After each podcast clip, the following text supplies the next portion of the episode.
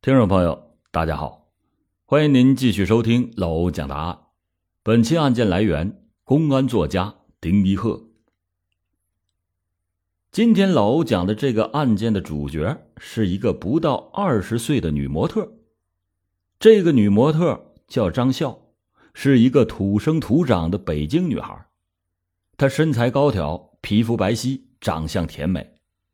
走在大街上，那绝对是个很有回头率的女孩。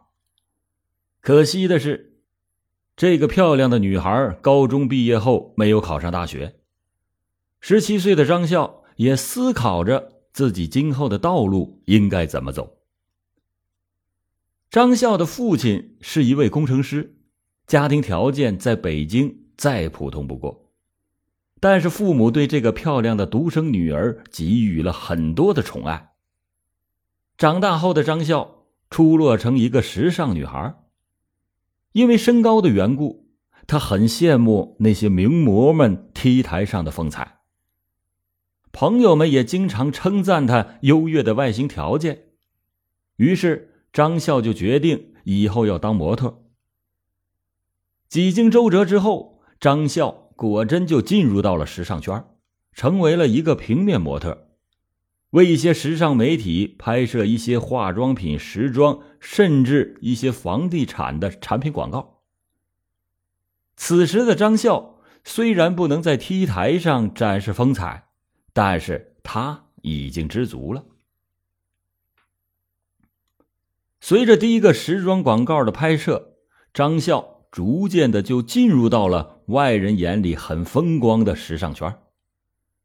时尚圈中的浮华与奢靡，那是单纯张笑从前没有接触过的。他就觉得仿佛是上帝为他打开了生活的另一扇门。在工作中，张笑认识了不少做模特的女孩子，并且和她们成为了朋友。大家经常的一起去夜店、酒吧消磨时间，轮流的坐庄请客。在时尚圈朋友们的影响下。张笑逐渐成为了北京各大夜店的常客。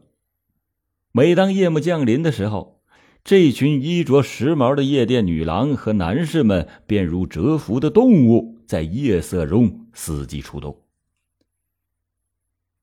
刚开始的时候，模特们之间的互相攀比和炫耀让张笑很不习惯。这个说今天刚买了一条钻石项链，那个又说。新认识了一个亿万富翁。当别人问张笑的家世的时候，他便顾左右而言他，因为他自己没有什么可以拿出来炫耀的。但是朋友们动辄一掷千金的豪态，却让张笑心生羡慕。可是自己家里只是个工薪阶层，没有多余的钱供他挥霍，也没有一个大款男友来为他买单。张笑发现自己迷失在这种令他又爱又恨的纸醉金迷般的生活里。他怕同行们发现自己的家世，也怕别人知道自己没有钱。可是他又无法拒绝这个行业，还有周围的人给他带来的巨大诱惑。张笑突然就觉得自己十分的需要钱，可是钱从哪里来呢？张笑就开始拼命的寻找工作的机会，但是有几个商家愿意用一个初出茅庐并不出众的小模特呢？张笑的工作收入只能够勉强的维持着自己的日常费用，而且还常常的向父母要钱。渐渐的，张笑心里开始不平衡了，他认为自己在镜头前摆了那么长时间的姿势。换来的不过是微薄的报酬，这样挣钱太慢了。他想迅速的发家致富。张笑想的第一个富人就是他的姨父赵卫国。做生意的赵卫国是张笑熟悉的亲戚中最有钱的一个人。二零零五年三月，经过缜密的思考，张笑决定从自己的姨父那里。开始弄点钱花。于是张笑就找到姨父赵卫国说：“我最近正给一家房地产公司拍广告呢，这家公司要请我当形象代言人，还可以让我用低价买到房子。赵卫国一听，非常感兴趣的问道：“他们真是这么说的？”张笑则信誓旦旦的说：“那还有假？这可是形象代言人的待遇之一啊！每平方米比市场价便宜好几千呢。姨父，这个消息我可没告诉别人呢，你可要替我保密啊！”赵卫国丝毫也没有怀疑张笑这个外甥女儿的话，他是看着张笑长大的，一直以来。赵卫国都很喜欢这个从小就聪明伶俐的外甥女儿，把她当亲生女儿一样看待。只是他没有想到，自己已经成了张笑眼里花花绿绿的钞票了。赵卫国对张笑所说的低价房产生了浓厚的兴趣。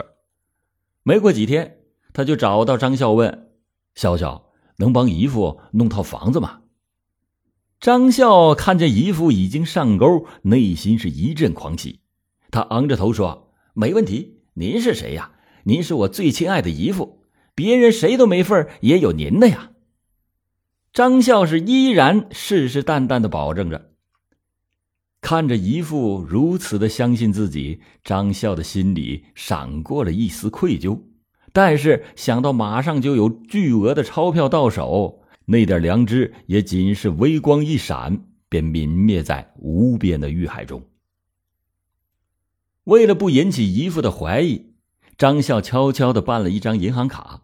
他把账号告诉赵卫国，说这是房地产公司的账号，往这个账号上汇钱就行了。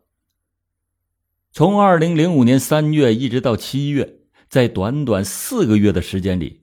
赵卫国在张笑的要求下，向这个账号总共汇去了一百一十万元人民币。当张笑查阅银行卡里存款的时候，他简直不敢相信，这么容易就骗来了这么多的钱。拿到钱以后的张笑，并没有实现自己的承诺，他根本就没有什么房地产公司当什么代言人，当然也就没有为赵卫国买什么房子。但是宽厚的赵卫国出于对张笑的放心和宠爱，也没有再问起那个房子的事情，更没有仔细追究这件事情的结果。如果姨父能够及时的发现张笑的低劣骗术，张笑也许不会在这条路上越走越远。有钱的感觉那是真好啊！张笑马上就到商场里，把自己以前看上而没有钱买的东西一扫而光。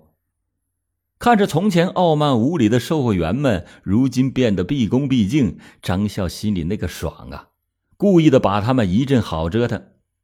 在众人羡慕的眼光中，张笑昂首挺胸的提着大包小袋走了出去。从此，张笑也开始像其他模特那样一掷千金了。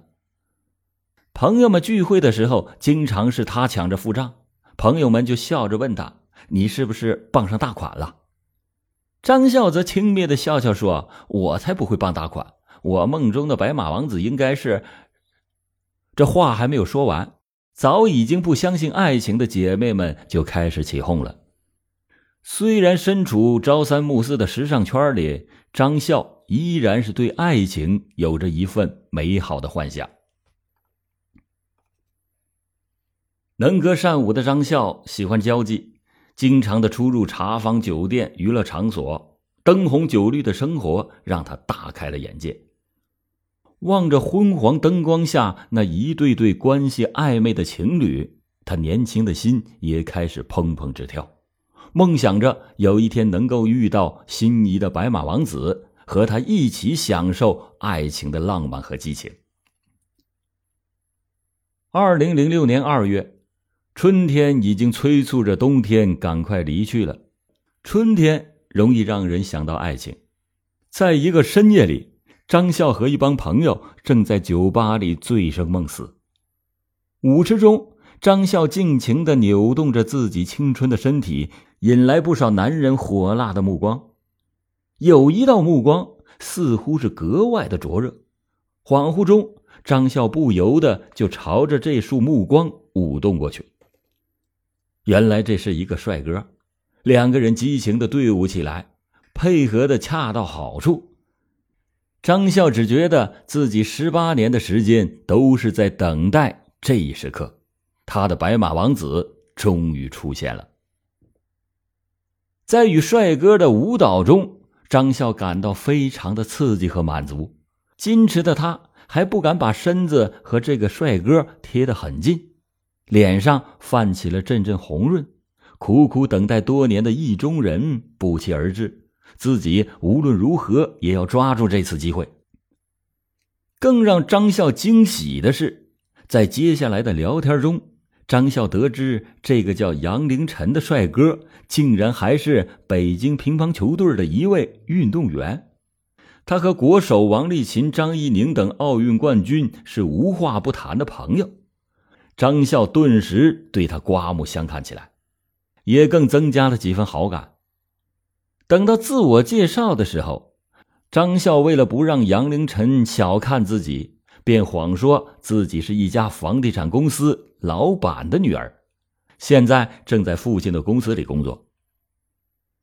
在北京，房地产公司的老板几乎是可以和亿万富翁画上等号了。况且眼前这个年轻靓丽的女孩还是个女模特。